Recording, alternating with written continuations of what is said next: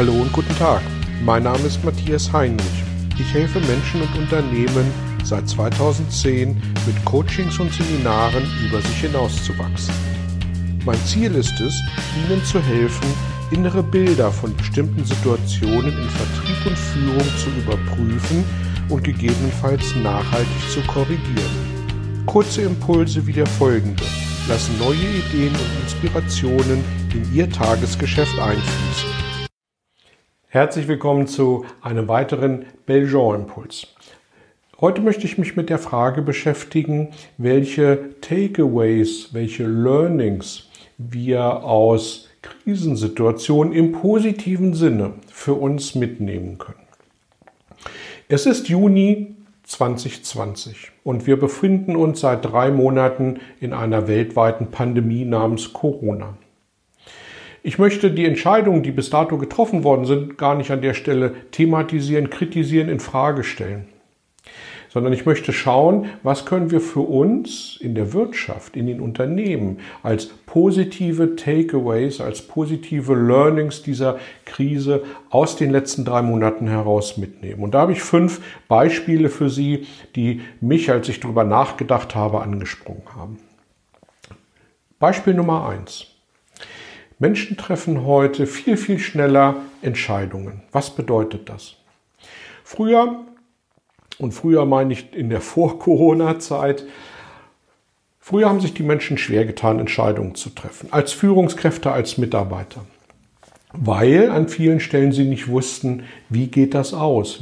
Was wird das Ergebnis sein? Mir fehlen noch drei Parameter, damit ich für mich zu guten, zu nachvollziehbaren und sicheren positiven Ergebnissen komme. Und deswegen treffe ich mal lieber keine Entscheidung.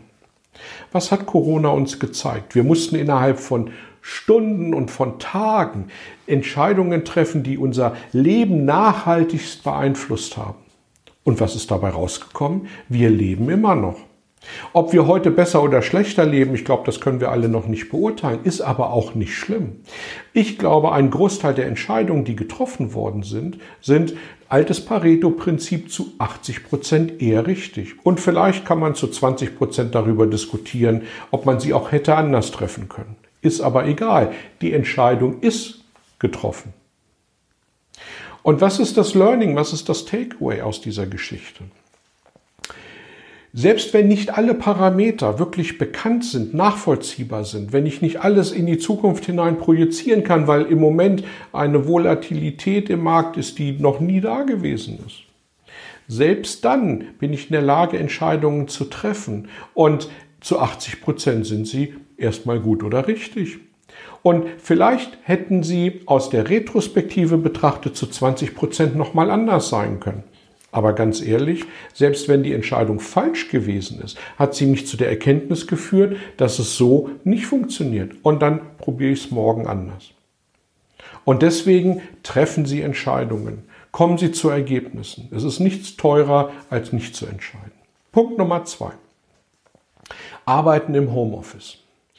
Unsere Mitarbeiter können nicht von zu Hause aus arbeiten. Da daddeln die nur rum, da verspielen die die Arbeitszeit, da sind die nicht produktiv und abgesehen davon die Arbeitsplatzverhältnisse mit Schreibtischhöhe, Beleuchtung von oben ist überhaupt nicht so, wie sie gesetzgeberisch vorgegeben sind und deswegen funktioniert das nicht. Von der Internetanbindung wollen wir mal gar nicht sprechen.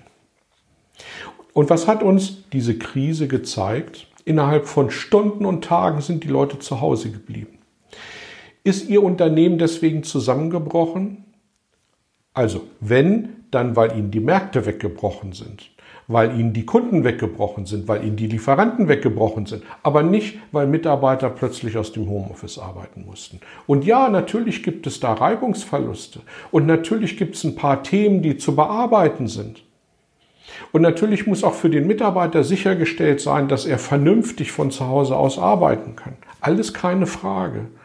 Aber das Thema Heimarbeit an sich, Arbeiten aus dem Homeoffice heraus, ich glaube, das steht tatsächlich gar nicht mehr zur Disposition.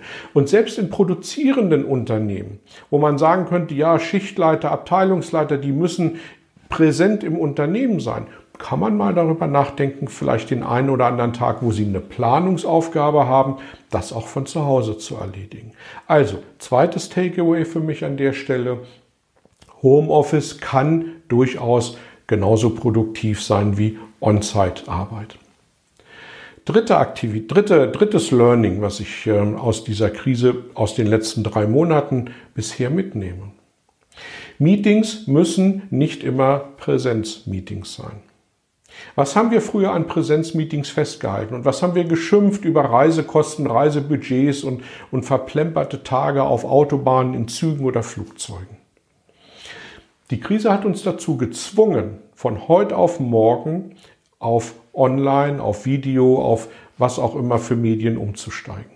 Und siehe da, ein Großteil funktioniert. Ein Großteil geht weiter.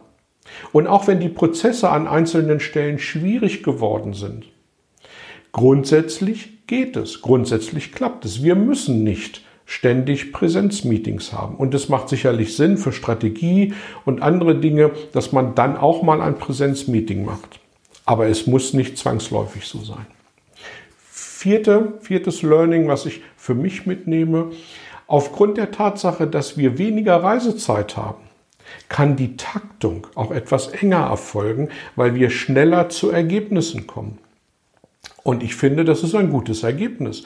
Was haben wir früher Protokolle geschrieben, Protokolle verschickt, Protokolle gelesen und abgearbeitet und konnten das nächste Meeting, die nächste Entscheidungsrunde erst drei Monate später aufsetzen, weil wir haben ja so lange gebraucht, bis wir alle Terminkalender wieder übereingekriegt haben. Und heute wir machen am Ende der, des Videocalls, machen wir gleich das Meeting für nächste Woche fest. Und bitte die Ergebnisse bis dahin zusammentragen, erarbeiten und in die gemeinsame Cloud stellen, in die Projektcloud, die wir gerade dafür geschaffen haben und alles ist gut. Letzter Punkt, Wachstum. Bis zur Krise war es so, es müssen jedes Jahr 2%, 3%, 30%, 300% Wachstum her. Sonst sind wir nicht existent am Markt. Heute sind wir froh, wenn wir mit minus 5, minus 7 Prozent Wachstum durch die Tür gehen. Ganze Märkte sind um 30, 40, 50 Prozent eingebrochen. Und jetzt will ich bitte nicht falsch verstanden werden und dafür plädieren, dass wir auch mit, uns mit negativem Wachstum arrangieren und damit zufrieden sind. Das ist nicht der Punkt. Der Punkt für mich ist aber, was ist draußen in der Realität, was ist im Umfeld machbar? Und möglicherweise bin ich dann eben auch mal zufrieden, wenn ich mit lediglich minus zwei Prozent durch die Tür gehe, während meine Wettbewerber um mich herum reihenweise die Türen zumachen und abschließen und auch nie wiederkommen werden. Und nochmal, es ist kein Plädoyer, dass wir ähm, mit dem, was uns auf die Füße fällt, zufrieden sind. Bitte lassen Sie uns daran arbeiten, dass wir aus dem Markt, der unser Markt ist, möglichst viel rausholen. Aber eben das, was realistisch ist, das, was machbar ist. Und gerne auch mit ein bisschen Anstrengung. Es dürfen gerne ein paar Schweißperlen dabei auf der Stirn stehen. Aber es muss, und das ist die zentrale Botschaft für mich, es muss nicht ständig Wachstum, Wachstum, Wachstum sein. Und das, was die Börsen im Moment widerspiegeln an der Stelle, wo wieder ganz viel Hoffnung ähm, eine, eine Rolle spielt und sich dahinter verbirgt, das sind zum Teil für mich schon wieder Rückkehrer in alte Denkmuster, in alte Strukturen. Ob das wirklich gut ist, weiß ich nicht. Entscheiden Sie bitte für sich, was für Sie die ersten positiven Takeaways und Learnings sind. Und ich hoffe, es sind ein paar wirklich gute, positive und auch nachhaltige Erkenntnisse für Sie dabei, wo Sie sagen, Krise hin oder her. Aber ein paar Dinge werde ich ab morgen anders machen. Ich wünsche Ihnen viel Erfolg dabei. Danke fürs Dabeisein und bis zum nächsten Mal. Tschüss. Vielen Dank für Ihr Interesse an meiner Arbeit und an meiner Vorgehensweise. Gern werde ich auch ganz konkret für Sie tätig und helfe Ihnen, über sich hinauszuwachsen sprechen Sie mich an. Ich freue mich auf Sie und die Zusammenarbeit im Coaching oder Seminar.